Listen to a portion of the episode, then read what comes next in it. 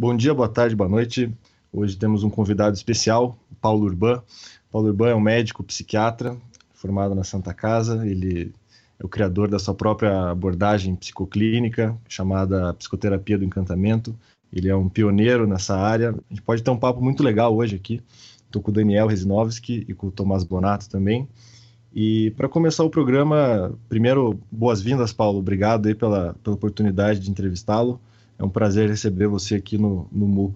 Eu que agradeço imensamente ao convite feito aí pelos amigos e tenho acompanhado algumas entrevistas. Estou muito impressionado positivamente com o trabalho de vocês. Então, fico honrado e feliz de estar aqui também, né?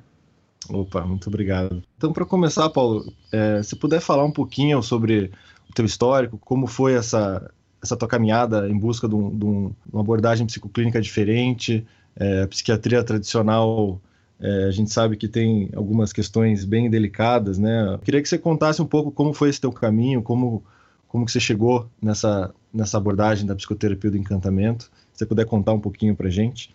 Vamos procurar fazer uma, uma síntese bem, bem rápida aí disso, né? Uhum. É, é, o seguinte, eu já queria ser psiquiatra quando era criança, sabe? Eu não falava que eu queria ser médico, eu falava que eu queria ser psiquiatra a ignorância era tanta que eu não sabia se eu tinha que fazer psicologia ou medicina para ser psiquiatra. Então deve ser alguma coisa assim, meio de, sei lá, de intuição radical, assim, a ideia era essa. Uhum. Aí, conforme entrei na faculdade, de fato não tinha afinidade muito com as outras áreas, eu gostava mais mesmo era da medicina social, da psiquiatria, e gostava muito de cirurgia também, mas eu acabei entendendo que minha questão com bisturi é, é, é trabalhar o bisturi na alma, sabe?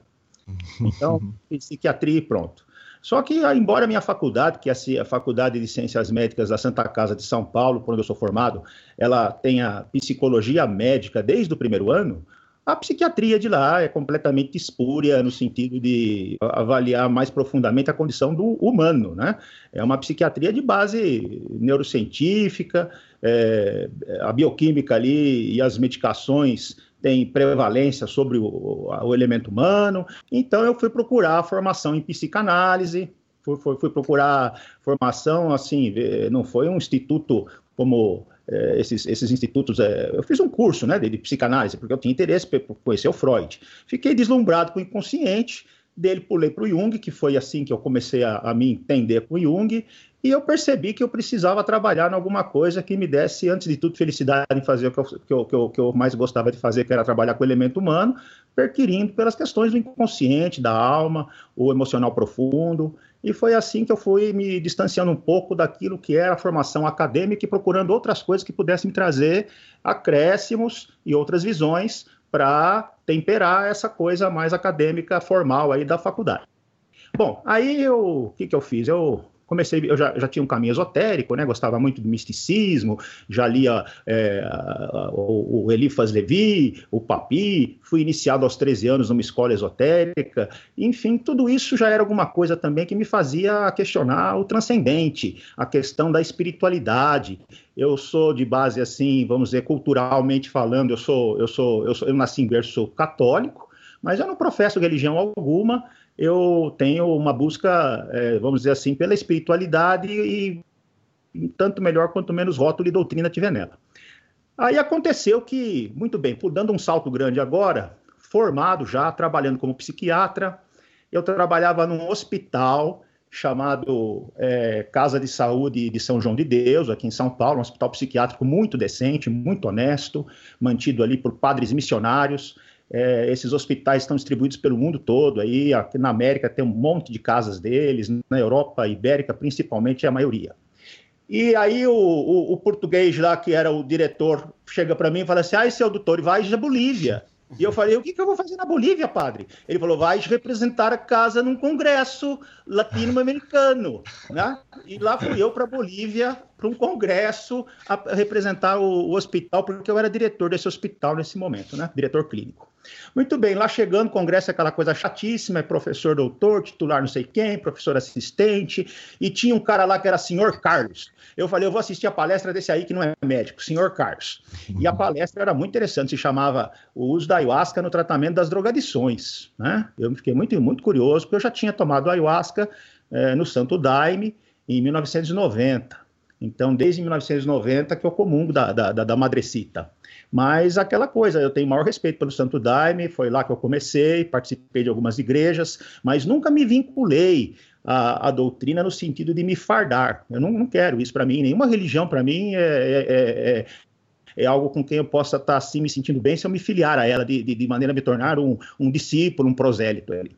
É, enfim, ah, aí foi interessante, porque esse senhor Carlos era médico, só que ele é médico andino, né? um médico tradicional, como é a medicina tradicional chinesa, existe a medicina tradicional andina, tão ancestral, profunda e, e, e com princípios terapêuticos maravilhosos, até muito semelhantes aos da, da, da, medicina taoísta.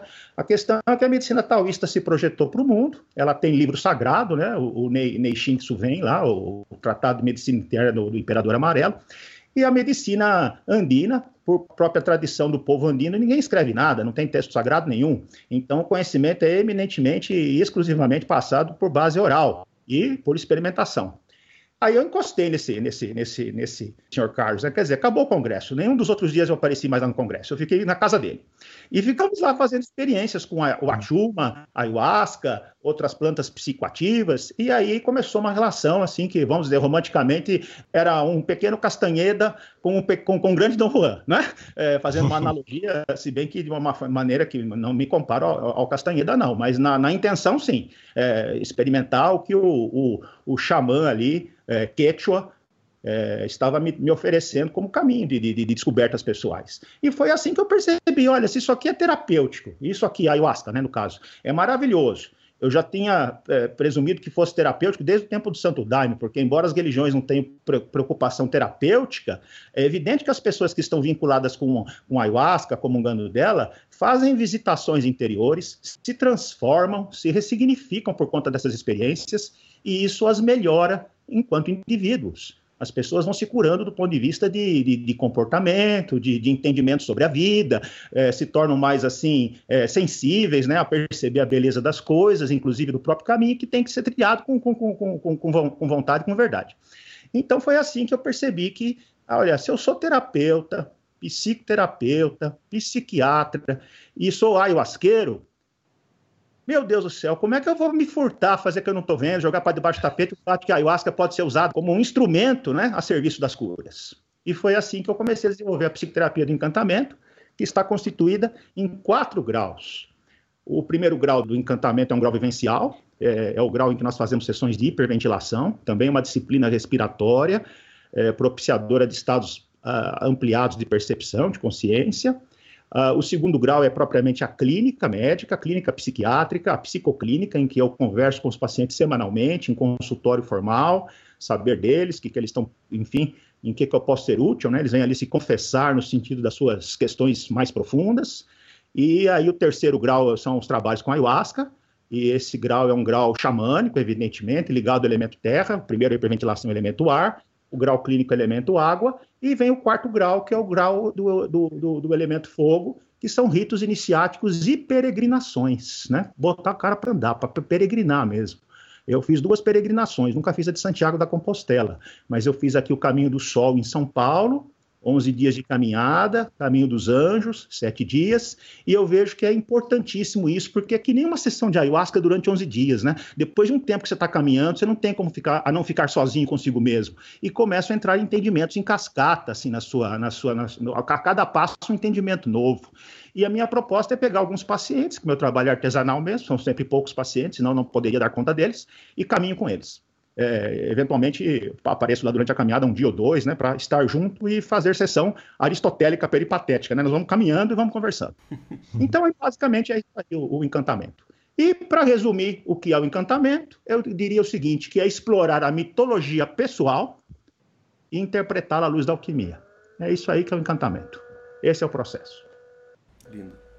Muito interessante, Paulo. E, e como é que foi o processo de criação e de de assumir esse caminho como teu, assim, porque nunca é fácil, né, é, fazer algo original, principalmente algo original que vai contra o mainstream, né, o que está o que tá sendo feito pela grande maioria, sempre tem muita resistência. Você teve alguma experiência desse tipo? É, foi, foi o seguinte, acho que a guinada foi em 1993, era um inverno, mas o inverno aqui no Brasil é, ensolarada, é ensolaradaço, né? Tem sol para todo lado, nós quase não temos inverno, né? Daniel, que, que, que, que mora na, na, Argentina também, sabe que é inverno. Aqui no Brasil a gente tem um pouco de inverno lá no Rio Grande do Sul, né? É, a gente reclama do frio aqui. Aqui tem São Paulo tem três dias de frio, no máximo uma semana, né? Depois já, já esquenta de novo. Então foi o seguinte: era o inverno de 93 eu estava num, curtindo um solzão com a, com a, com a, lá em, em, Florianópolis, num passeio de escuna, e eu tive uma experiência de quase morte lá, de um quase afogamento. E nessa experiência de quase morte, eu tive uma experiência fora do corpo, né? Que eu também não sei se alguma coisa sai do corpo, né? A gente é que sente assim, né? A gente se vê de uma perspectiva é, como se nós estivéssemos fora do nosso corpo, olhando para o nosso corpo, né? Agora, toda experiência fora do corpo pode ser até uma experiência dentro do corpo, né? Apenas a, a ilusão talvez seja essa. Enfim, pouco importante se era fora ou se era dentro, o fato é que eu me via lá de outra, outra perspectiva, justamente nessa hora em que houve minha quase morte, e também a experiência de quase morte não é prova nenhuma de sobrevivência da consciência após a morte, porque eu estou contando para vocês é porque eu estou vivo, não morri ainda, mas o fato é que eu enxerguei coisas que me fizeram completamente mudar, não que eu não tivesse já certa certa é, preferência, inclinação pelo transcendente. Tanto é que eu acabei de contar minha história aqui, toda ela é em busca de uma espiritualidade que, que, que eu espero possa completar a minha questão existencial.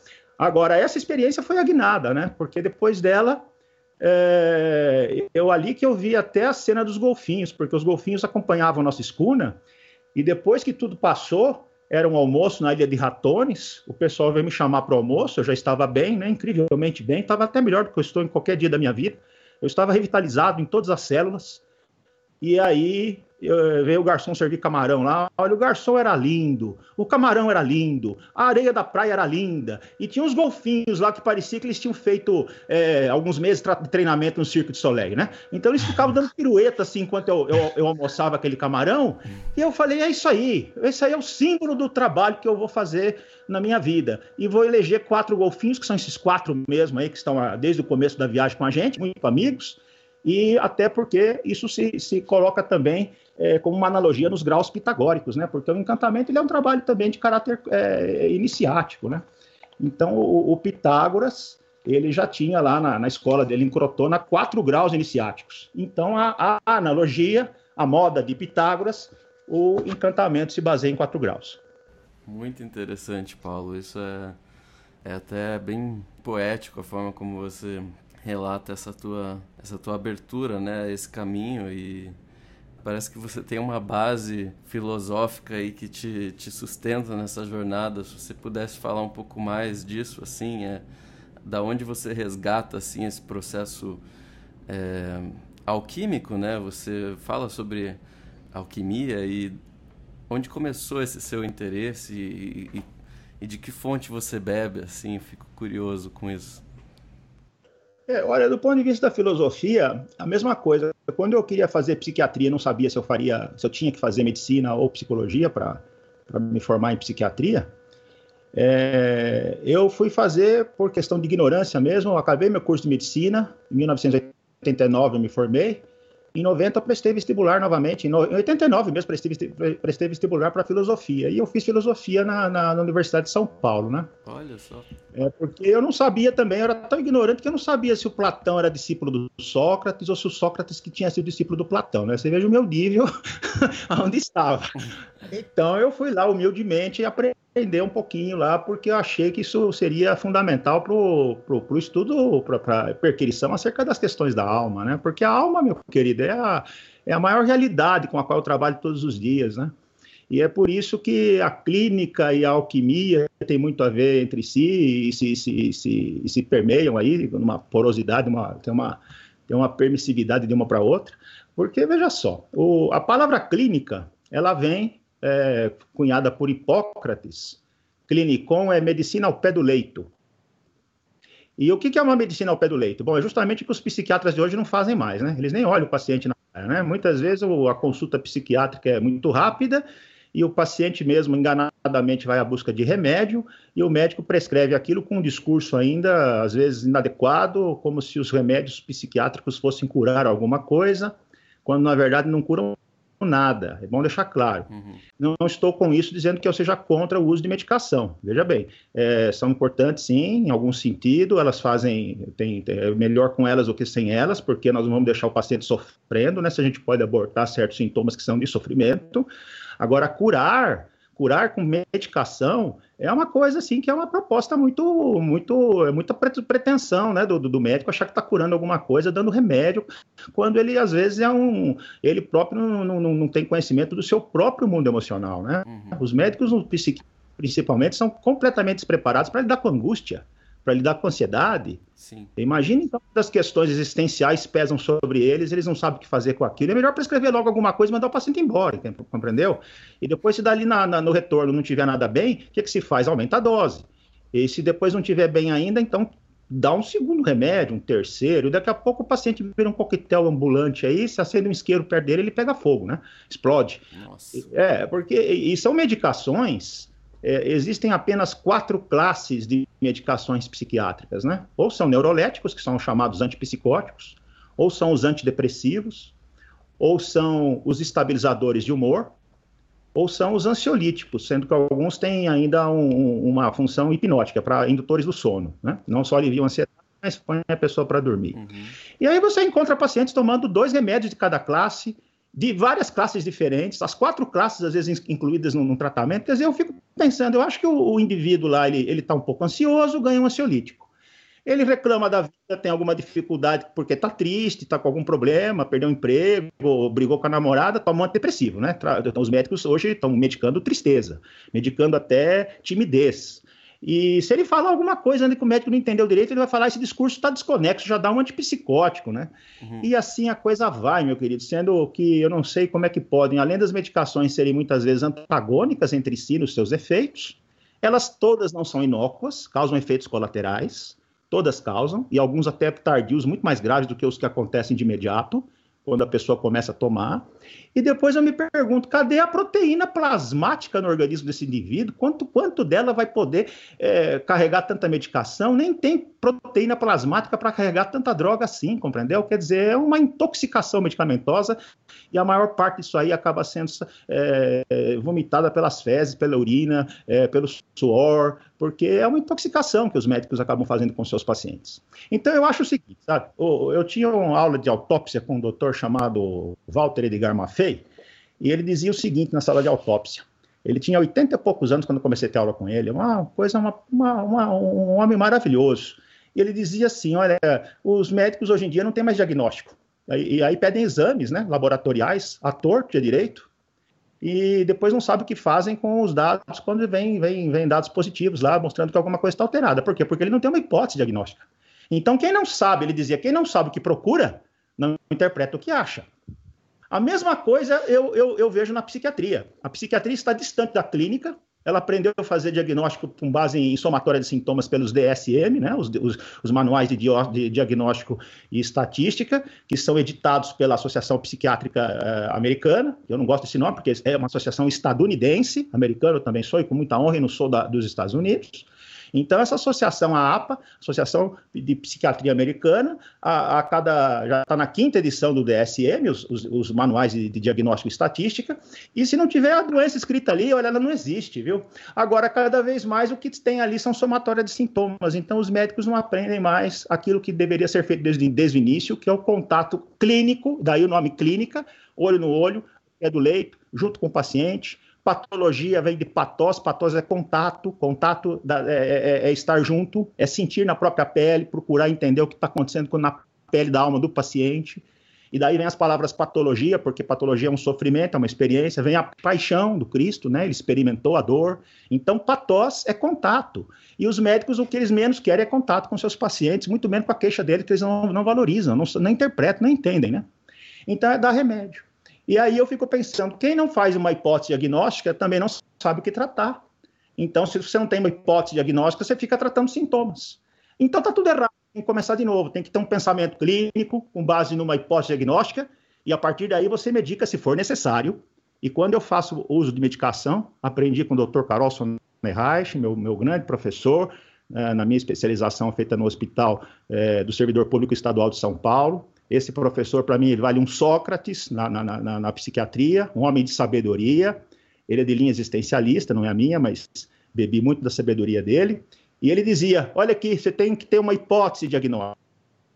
E a partir daí, use um remédio só, nunca mais de um, é, é salvo exceções raríssimas, né? E aí, com esse único remédio, eu faço assim a vida inteira. Quando eu dirigi hospital lá, 120 pacientes internados, todos tomando um remédio só, alguns sem nenhum remédio e ainda comecei a colocar uma coisa própria minha aí na coisa da, da, da, dessa orientação do professor, que é encontrar a menor dose terapêutica. Ou seja, se a bula fala que você fica bem com 4 miligramas de tal substância, eu uso 2 miligramas. E se estiver dando resultado, eu baixo para 1. E se continuar dando resultado, baixo para meio. Se não der resultado, você volta para dar 2, volta para dar 4, né? Mas você tem que encontrar aquilo que é a, a, a, a mão. Isso também é uma coisa da alquimia. Alquimia que é a base da homeopatia. A propósito, a homeopatia tem muito disso, de linha unicista e de achar a dose certa para o indivíduo, né? Então, mais ou menos aí que a alquimia se casa com a clínica. A gente tem que temperar, né? Temperar a nossa mão e o nosso entendimento daquilo que é o sofrimento do, do, do, do semelhante. Muito interessante. Muito bacana. Paulo, e como que, como que você vê o, o processo acontecendo nos teus pacientes? Assim, é uma, é uma, é uma busca pelo, pelo autoconhecimento mesmo, né? É, uma, é um processo muitas vezes doloroso, acredito. É, como é que é essa? Claro que cada paciente é um caso é, peculiar e, e, e, único, mas como é que é esse a psicoterapia do encantamento? Você que é, usa isso com os pacientes, como é que você vê o processo dos pacientes mesmo, assim, no dia a dia? É, olha, querido, essa pergunta é, nem sei como responder. Vou, vou, vou falar daquela minha experiência de quase morte em 93. Uhum. Experiência, é, se eu contar essa experiência e algum psiquiatra estiver me ouvindo, ele vai querer me internar, né? É, mas é o seguinte, eu, quando me senti fora do corpo, é, eu só contei essa experiência depois de 10 anos, em 2003, em Florianópolis mesmo, me chamaram para um congresso lá de medicina, é, uhum. acupuntura, acupuntura e outras artes médicas, não era de medicina acadêmica, né? Era de, de uhum. acupuntura o congresso. E foi a primeira vez que eu me senti à vontade para falar dessa experiência em público, porque que, por 10 anos eu, eu aguardei comigo, contei apenas para algumas pessoas próximas, algumas até não, não consideraram muito o que eu falei. E aí, ali, talvez pelo fato da sincronicidade de estar no mesmo lugar onde ela havia acontecido, eu contei isso no Congresso. Então, não tem mais problema de falar disso, inclusive, assim, numa gravação como a desse programa Monge Urbano, né? É, resumidamente, quando eu me vi fora do corpo, a história comprida eu vou encurtar, né? É, havia, uma, havia uma água assim que batia na minha canela, sabe? É incrível isso. Havia um rio na, na, na, na, na, no, no, na, na doutrina budista fala-se muito desse rio, né? É, até aquele que se ilumina é aquele que atravessou o rio. Ou aquele que morreu, ele foi para o lado de lá do rio, né? E olha, eu sinceramente não esperava encontrar um rio, aliás, não esperava nem que fosse acontecer aquilo comigo, né? Mas tinha uma água, era uma água cristalina, eu acho que havia peixes nela, inclusive. E eu me sentia com as canelas ali dentro da água. E, e, havia uma luz também. Essa luz, ela era uma luz assim que ela era, vamos dizer, três coisas, né? Ela era amorosa, ela era calorosa e, evidentemente, por ser luz, ela era luminosa, né? Claro. Então, luminoso, caloroso, amoroso, a, a gente vai para lá, entendeu? Era, era, era instantânea a minha, minha. Eu não pensei em mais nada, não tive nenhuma dor assim de falar, nossa, eu não tinha filha ainda, tenho uma filha hoje. Mas eu pensei, nossa, não, não posso ir, vou deixar, como é que eu vou fazer com meus pais, com meu trabalho? Essa coisa do ego não, não existia naquele momento. Era simplesmente natural, instantâneo que eu me dirigisse para aquela porta luminosa. Mas aí veio uma, uma ordem imperativa, fique aí, Fique aí, não é para passar para cá. Eu fiquei, né? Vamos obedecer, né? Não vou discutir com essa ordem, né? e aí eu engoli, eu engoli uma chuva de prata, querido. Foram sete sementes. Sete sementes que entraram no meu ventre. E isso foi assim, a partir dali, que eu me senti gestando, né, grávido da psicoterapia do encantamento. Eu nem sabia o que seria, né? Depois que ela veio se delineando no plano da, da materialidade, da consciência, no trabalho, no dia a dia. Mas essas sete sementes, eu vou falar das quatro primeiras, porque das outras três eu só revelo em caráter iniciático. Uhum. Ah, as quatro primeiras sementes, a primeira delas chama-se, e é tudo alquimia, viu? Pura alquimia. A primeira semente, o nome dela é confissão. Confissão. É preciso, ou melhor, perdão, falei errado, é compaixão. Compaixão. É fogo, é fogo.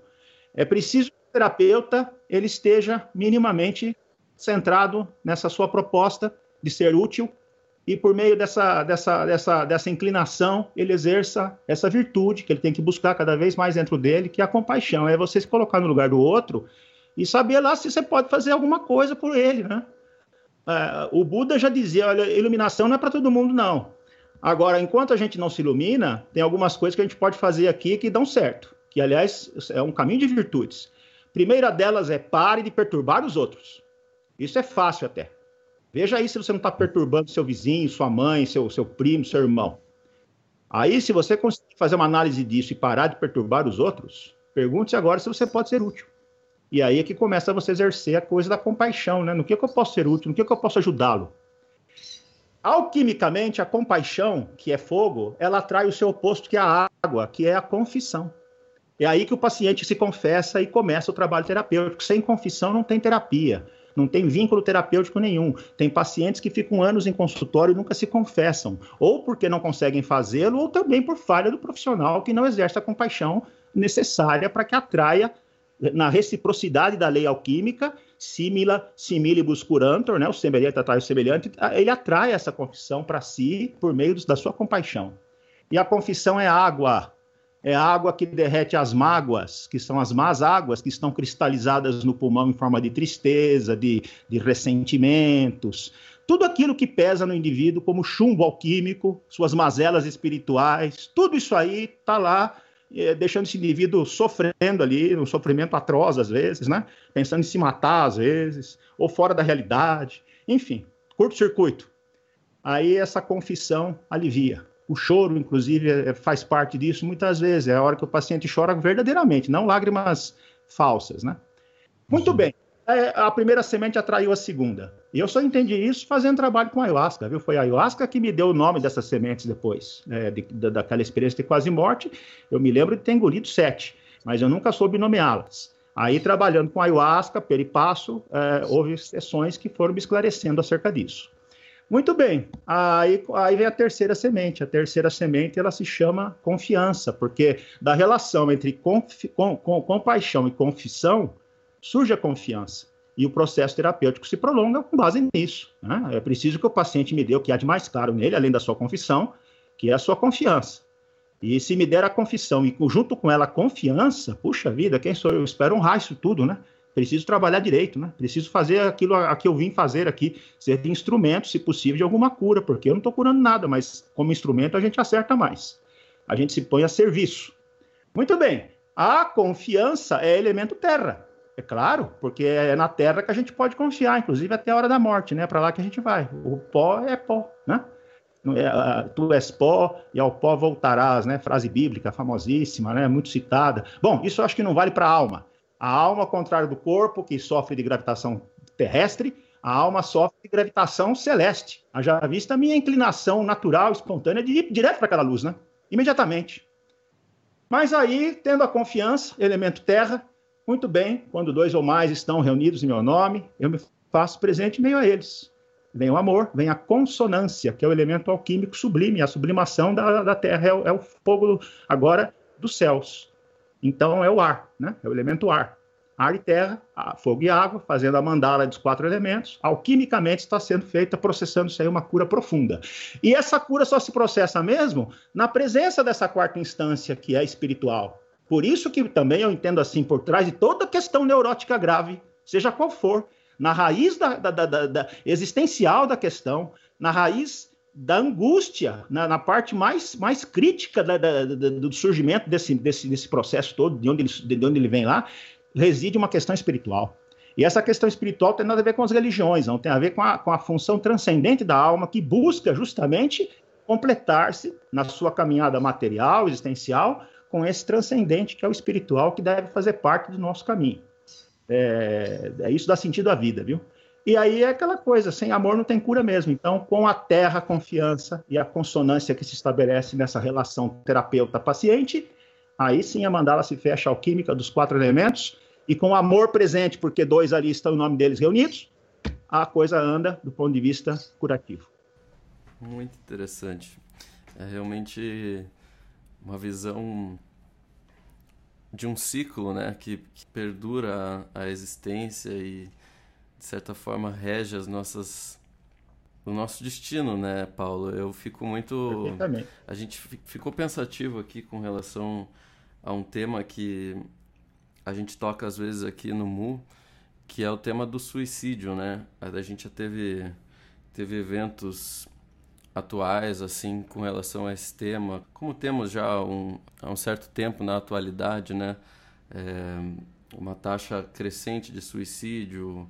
A gente chegou a um, a um extremo de de termos o evento da Baleia Azul, a gente fica um pouco perplexo, claro, sempre a, a pensar nesse tema, mas dentro da sua visão dos, desses quatro ciclos, me parece que no tocante ao, ao suicídio é, é um caso em que não há essa ordenação né, na, no indivíduo. Me parece que os quatro elementos estão em, em disformidade, né? eles, não, eles não se encontram.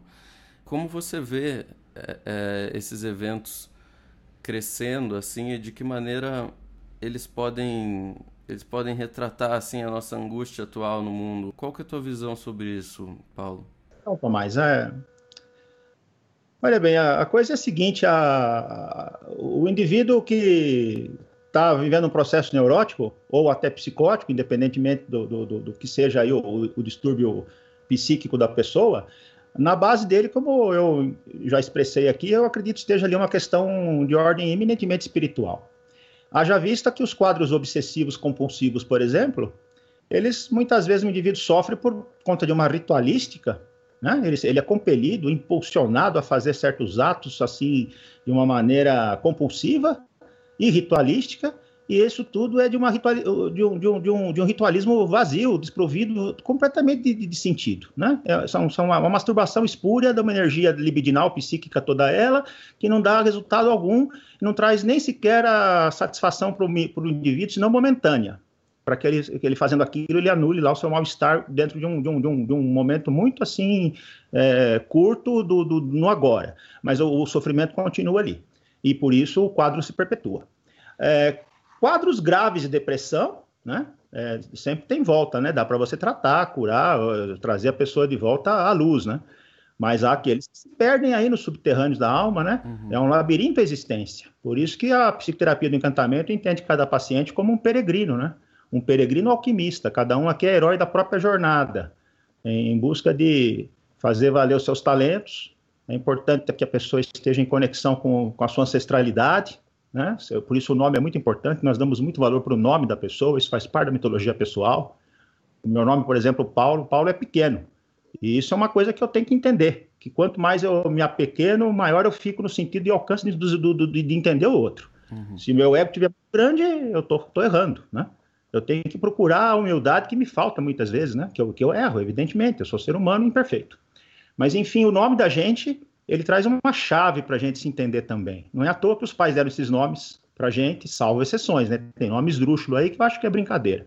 É, até depois a pessoa passa mal por ele, vai trocar o nome aí depois no, no, no, cartório, mas enfim, os nomes eles são, são chaves. E, inclusive o sobrenome apontam para regiões, ancestralidades nossas que a gente se vai investigar, descobre muita coisa acerca da gente.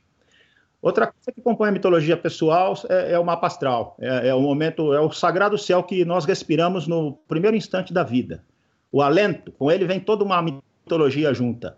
É, Zeus, que é Júpiter para os romanos, Saturno, Marte, que posição estão? Como é que eles estão em relação entre si e em relação àquele indivíduo que nasce?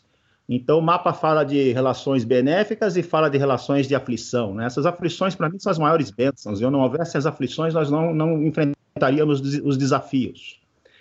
E aí, o terceiro pé da mitologia pessoal é justamente são sonhos de vida. E é muito importante que a pessoa se apropriando do seu nome, do seu mapa, da sua astrologia, que é o seu céu. O Paracelso, lá, o grande alquimista, tem uma frase linda, né? Ele é do século XVI, ele dizia: é, todo homem nasce constelado e a Via Láctea passa por seu ventre. Né? Isso é, é muito bonito. bonito. Pois é. Então o indivíduo tem que saber o que é aquele mapa. O mapa é um holograma, o holograma da alma, né? E não vejo nada assim como. Eu não faço nenhuma. Eu, eu, uso a astrologia como ferramenta de trabalho. Eu não sou astrólogo, nem me, me, me proponho a ser. Eu, eu, investigo essa área já há uns 10, 12 anos, mas no sentido de trazer elementos para a clínica, para perguntar, perquirir coisas acerca da, da, da alma, da, da, vida da pessoa, né? Que está em, em clínica comigo. E aí as pessoas que não têm esse, esse, esses entendimentos, não estão buscando sentido da vida, estão aí completamente perdidas e sem sentido nenhum para a existência, são essas que vão aí, vamos dizer, ter maior risco de suicídio, né? Então, o suicídio já houve também quem dissesse que é uma solução definitiva para problemas temporários, né? que são sempre temporários. Se a pessoa per per persistisse na sua caminhada, haveria ali, sim, evidentemente, uma continuidade, quem sabe a chance da pessoa ficar bem, melhorar, se, se, se compreender. Mas, lamentavelmente, alguns se perdem no caminho, né? Não é toda história clínica que tem final feliz, né, querido? Sim.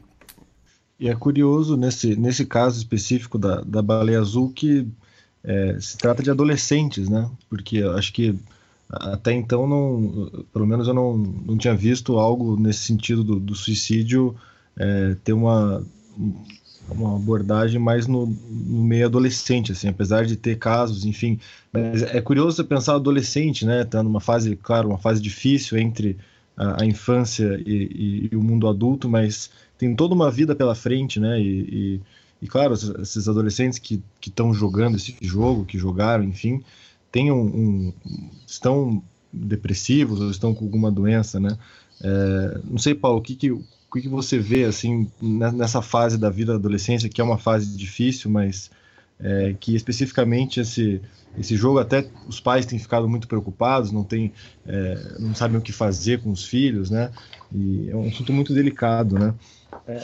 Olha, eu tenho uma filha, ela tem hoje é, 20 anos. Vai, é, exatamente, vai, vai fazer 20 anos. E está na faculdade, está tá fazendo ciência, ciências sociais na, na USP, né? Uhum. Mas eu me lembro que quando ela era pequena, uma vez eu estava numa festa, num, era um churrasco, hoje eu não como nem carne mais, sou vegetariano há oito anos. Mas aí alguém pergunta lá no churrasco, ah, de quem é essa menina que estava correndo ali perto da piscina, assim, né? Meio perigoso e tal. Eu falei, ela, eu ia falar, ela é minha. Eu falei, não, ela é dela, eu sou o pai. Então, eu acho que, em primeiro lugar, a gente tem que entender que os filhos são para a vida, não são propriedades nossas. Agora, uhum. nós temos responsabilidade sobre eles, né? E o que cada vez a gente vê é que os pais menos querem estar com os filhos. Eu brinquei com a minha filha de fazer castelo de vela, a gente pegava a vela e ia queimando, fazendo figurinha, fazendo, fazendo desenho, fazendo construção. Brinquei de boneca, brinquei de tudo que foi possível para estar com ela e passeando e brincando, olhando, sentado no chão, né? Esse tempo é precioso, até porque passa muito rápido. Depois a menina cresce aí e a infância já se foi, né? E eu tive infância, eu brincava em castelo, como é que é? Eu brincava em é, castelo de areia que eu fazia numa caixa de areia no, no quintal de casa. Depois, numa chácara de uma tia minha, eu brincava na cabana, ela mandou fazer uma cabana na árvore lá, então eu brincava de Tarzan. Olha, tudo isso é muito bonito e hoje em dia acho que as pessoas têm cada vez menos tempo para os filhos e os filhos menos têm brincadeiras que, que envolvam natureza, né, e os elementos próprios da natureza. É todo mundo no celular aí, na, na, na, na, virtualidade. Essa é a verdadeira abdução, né? Não precisa de disco voador para abduzir a gente, não. Tá todo mundo sendo abduzido aí por meio da, da, da tecnologia que é muito boa. Não, tô, não sou una bomber, não, né? Não vamos explodir bomba aí no mundo para mostrar que o computador é, é, um mal. Claro que não. Agora, o fato é esse: acho que as pessoas estão completamente sem tempo para viver a vida no sentido mais simples. Então, as crianças que se tornam depois adolescentes dão problema. Eu, por exemplo, costumo dizer: não existe transtorno do déficit de atenção e da hiperatividade. É a, o transtorno de atenção dos pais que gera a hiperatividade dos filhos. Esse é o ponto porque a minha filha é inteligentíssima, já houve na, na, na, na, no tempo que ela fazia escola aí, veio lá a psicóloga conversar comigo. Olha, eu fiquei com muito medo que a psicóloga, por conta da minha filha não ser muito comum, um pouquinho diferente do, do normal ali, no sentido das perguntas que fazia, da articulação, da inteligência, da sua, da sua inquietude, ela fosse ser encaminhada para algum neurologista que ia fazer o quê? Ia dar ritalina, ia dar metilfenidato. Sim. As pessoas não sabem. Acho que os psiquiatras deviam, primeiramente, antes de dar uma, uma droga para um paciente, perguntar: eu daria isso para minha mãe? Eu daria isso para o meu filho? Se a resposta fosse sim duas vezes, aí você está mais ou menos autorizado a pensar em dar para o seu paciente aquilo, sabe? É, é terrível. Então, é, você encontra um monte de crianças aí querendo dizer para os seus pais: nós estamos no mundo, nós estamos no mundo, e os pais estão no mundo deles, né? Não querem saber das crianças. Aí vem algumas coisas mais perversas, que aí por aí que entra o, o, o, o demônio, né? Que é a coisa da baleia azul e outras coisas dessa natureza que exploram e crescem e progridem dentro de uma sociedade que já está vampirizada, que já está é, caduca pela falta de sentido. E não tem nada mais importante que dar um sentido para a existência, viu? Aí eu pergunto, qual é, qual é, a, qual é a missão de um rio que corre? Qual é a missão da flor, né? Ah, a missão da flor é ser flor. A missão do rio que corre é ser rio que, rio que corre. Agora, nós somos seres humanos. Que angústia tem uma flor? Que angústia tem um rio que corre? Nenhuma. Nós temos um monte delas e por isso que é importante a gente se entender na nossa angústia. Não tem pílula no mundo, nenhum laboratório até hoje fabricou e jamais fabricará. Eu posso garantir essa profecia um remédio para tratar a angústia. Isso não existe? A angústia é a condição do, do ser humano. Aliás, é muito bom que cada um se entenda com a sua e que a atravesse, se possível, como Buda fez. Buda foi um homem dos mais atormentados do mundo. Ele se iluminou. Agora, não sei se a gente chega lá, talvez acho que quase ninguém consiga chegar, mas o caminho é aquele, ele mostrou. E no Sutra da Flor de Lótus, aprendi com um paciente meu que, que estuda isso aí muito a fundo, ele diz lá muito claramente: qualquer um pode ser Buda. Buda não é um avatar que encarna assim como a oitava encarnação de Vishnu, não. Buda é todo mundo é Buda, como todo mundo é Cristo. A verdade é que você tem que buscar esse Cristo interno, esse Buda interno, por meio da experiência da existência e enfrentar-se lá nos seus vales de sombra, de lágrimas, atravessá-los se possível. Ninguém passa pelo Hades renascido se você não atravessar o Hades. Você tem que pagar lá o tributo para Caronte, vai até o Hades, se possível, dá uma palavrinha lá com o Hades, que deve ser legal para conversar com ele, aprender alguma coisa, uhum. mas a saída é do outro lado, compreendeu? Não dá para sair por onde entrou. Uhum. É isso que a gente tem que fazer na vida, tem que atravessar. Essa estrada é uma estrada de peregrinação. E a, a existência, o labirinto da, da, da, vida pode ser, inclusive, maravilhoso, desde que você esteja no aqui, no agora, concatenado com aquela sinergia, aquele estado de participação mística, né? É, participação mística é quando você está congraçado com a natureza à sua volta e você se percebe nada diferente dela. Você é parte dela, coisa que a ayahuasca favorece muito. Muito. É para que a gente chegue a, a, um estado assim. Né? Muito bonito. É, eu, eu, eu posso dizer da minha experiência mesmo com recente com a ayahuasca, né? Foi a primeira vez que eu, que eu tive contato com a medicina e você falou em poucas palavras agora no, no, no final do, da sua fala que a minha experiência assim é realmente um momento de, de quietude, um momento de presença e realmente longe da dor, assim, longe do, do, da angústia, né, dos pensamentos e muito ancorado, né, muito ancorado com com, com a terra, com com o que está em volta. Então eu, eu me senti num momento de, de bastante atenção à, à essencialidade assim que está ao redor. Muito bem, Tomás. A ayahuasca, ela é, do ponto de vista da alquimia, ela é tanto a pedra filosofal como o elixir da longa vida, viu? É, a alquimia, ela se pauta por duas vias. A chamada via seca, que é aquela pela qual você, caso seja tenha êxito, vai encontrar a sua pedra filosofal. Essa pedra é intransferível, ela é singularíssima, cada um tem a sua ou você a encontra ou não, mas a minha não serve para você, e se você encontrar a sua, não vai adiantar nada que eu vá fazer uso dela. Uhum. E essa pedra, ela é um catalisador. E a ayahuasca é um catalisador, porque uh, sessões, anos de sessão de terapia, às vezes a ayahuasca numa sessão ali, ela resolve a coisa porque não passa pelo racional, ela desarma as defesas do indivíduo, principalmente as do ego, Aliás, se o ego quiser ficar brigando muito, ela já derruba logo o ego, o cara já morre um pouquinho ali, né? Depois, quando volta, ele já está num outro, já está tendo entendimentos profundos ali, importantíssimos para ele. E essa catalisação que se faz dos processos psicoemocionais dissolvem complexos, quebram padrões, justamente até pode ser cura para processos obsessivos compulsivos, sim, claro, desde que a pessoa tenha a condição, capacidade de absorver essas experiências, né? Ninguém deve dar ayahuasca para ninguém assim, no sentido de que vai ser legal, porque o processo não é fácil, né? E para algumas pessoas não está indicado, para outras seria cruel. Então, de acordo com a necessidade da pessoa, é que a planta vai é, trazer também as suas, os seus entendimentos. Então, nesse sentido, a ayahuasca é um catalisador, ela faz um papel de pedra filosofal, ela transforma o chumbo bruto do denso emocional no sublime ouro da divina consciência. Um processo radical e, e, e instantâneo. Né, não passa pela, pela fase do estanho, do ferro, do cobre, da, do mercúrio e da prata. Ou até ela te entrega a prata, porque quem tem a prata tem o ouro também, é tudo uma questão de, de, de rebis, né? de casamento dos opostos, a conúntio opositório. Agora, quanto a, em, eh, em, relação ao elixir da longa, da longa vida, que é a outra procura dos alquimistas, o que seria o elixir? O elixir seria um, um, um destilado, um titulado, enfim, um preparado alquímico que faria com que o indivíduo se pro, pro, pro, que ele prolongasse sua existência terrena, né? Indefinidamente. Não é que seja da imortalidade, mas é o da juventude, porque rejuvenesce o espírito desse indivíduo e ele então no seu rejuvenescimento ele vive mais anos e com mais saúde. Bom, a ayahuasca faz exatamente isso, viu bem? Porque olha, entendi da ayahuasca e ela que me disse isso, que o elixir da longa vida é o aqui e o agora. Uhum. É isso que faz você estar no tempo presente e, portanto, ser praticamente eterno é você estar no seu dia, no aproveitamento dele, o carpe diem do Horácio lá, carpe diem com, com a mínima crédula póstero, né? Vamos aproveitar o dia de hoje, que no amanhã a gente não pode confiar, uhum. e isso tem a ver com a existência. E, o, e a ayahuasca, ela te põe nesse contato com o seu momento, com o seu aqui, com o seu agora. É o chamado poder do agora, lá do Eckhart Tolle, né? Belíssimo livro que é, até me impressionou, eu li esse livro, e não é um livro de autoajuda, é um livro que realmente favorece o autoconhecimento. Sim. Tem uma série de chaves ali importantes. Até aconselho que pessoas que te, estejam aí muito atormentadas, fora da, da, da é, enfim, muito ansiosas, né? sofrendo pelas perspectivas que, sinistras do futuro, ou se lamentando muito pelo passado, é, deem uma lida lá no Poder do Agora. Ou então o Dharma do Buda também é, é maravilhoso para deixar a pessoa mais centrada. Mas o, enfim, qualquer coisa que sirva para botar você no aqui no agora é, é, é, é, terapêutico. É terapêutico. E aí que a ayahuasca faz isso.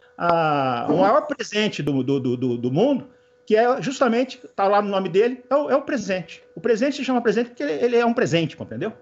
Uhum. É um divino presente. É um Teodoro, né? É um presente de, de dos deuses.